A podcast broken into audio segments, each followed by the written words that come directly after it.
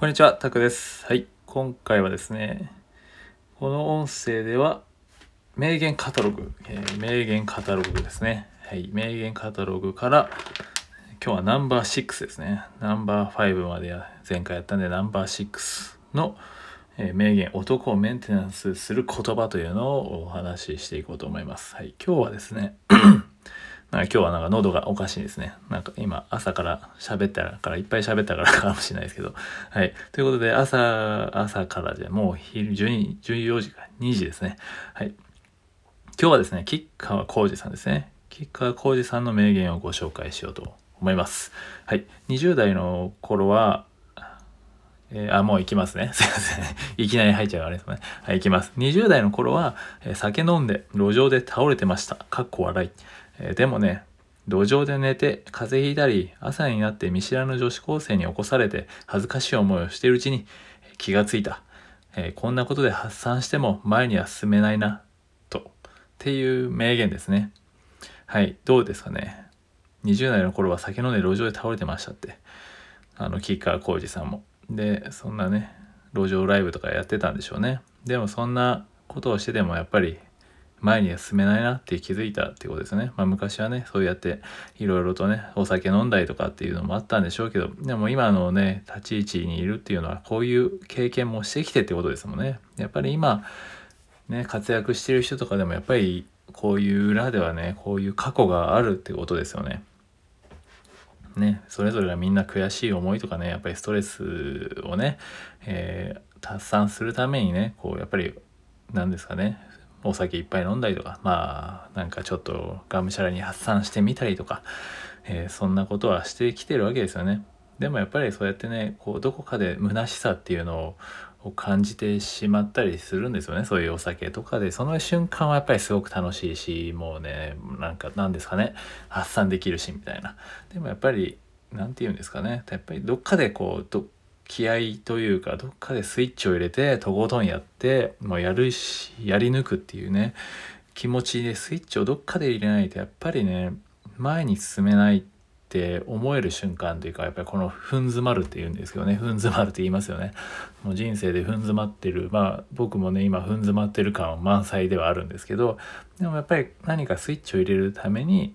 まあ、こうやって音声の配信もねとかしてたらどっかでスイッチも入るかもしれない。ですよね。ただこうやってうつうつとしているよりかはもう発信すると。っていうところでねこんな別に家で、ね、こもって仕事とかしてるわけですよ。フリーランスでやってるんですけど。でもそれでねなんかいまいち踏ん詰まってるからといってねずっとダラダラしてても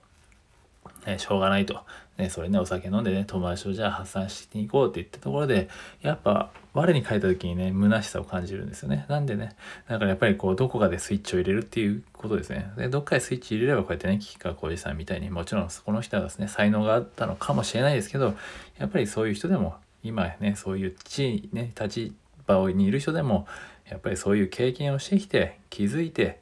じゃあどうしようかっていうふうにね行動してきた結果が今ねあの方の場所にがあるわけですよね。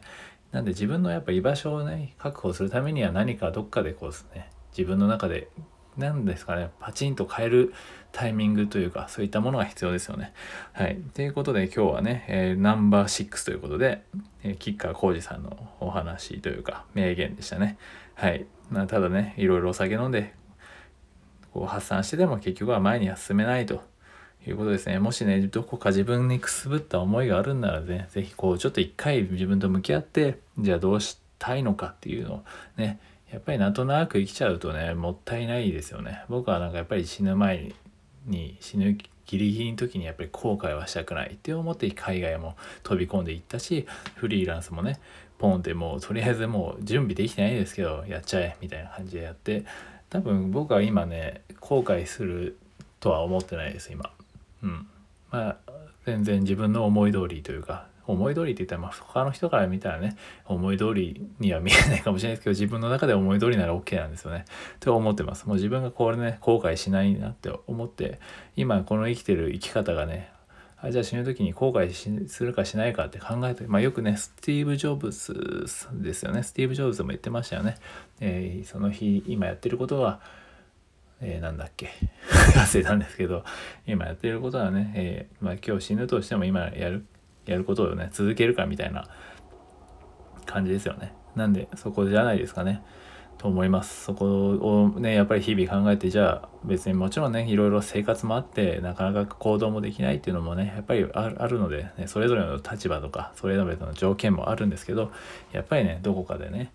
えー、自分の、まあ僕も言ったら今新婚なんですよ。新婚なんですけど、まあ月10万とかですよ月収。でもねそんなんでもやっぱりお笑い芸人とかでもねやっぱりねその月5,000円ぐらい稼げ稼げませんでしたみたいに言ってるけど、ね、子供2人3人とか言ってたりするじゃないですか。もちろん苦労とかいろいろあるにせよ、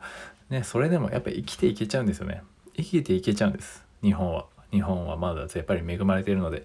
で僕は別にかといってね今のままではね満足はしてないのでこう這い上がるためにいろいろ自分でねチャレンジしつつ、まあ、この音声もチャレンジの一環ではありますけど是非ねこう何かくすぶってる人は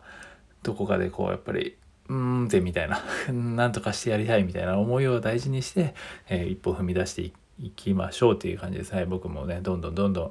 まだまだこうやって発信して何かね何かお伝えしたいっていう気持ちでくすぶってる感はあるんですけどでもどんどん発信しながら、えー、いろいろね磨いていければと思っております。はいということでね是非えー、今日はナンバー6吉川浩司さんのお話だったんですけどはいまたねその感じです。その感じでテランだよって感じですけどはい是非ねそういう言葉もね磨きながらそうやって言葉をね吸収するってすごく大事なので僕はすごい大事にしてます。はい、自分の中でくすぶったいで何か一本の、ね、きっかけになればいいなと思います。本音声がね。はい、ということで、もしよければいいねやコメントをフォローいただけると幸いです。はい、ということで今回は名言カタログナンバー6です。でした。はい。では以上です。またよろしくお願いします。ありがとうございます。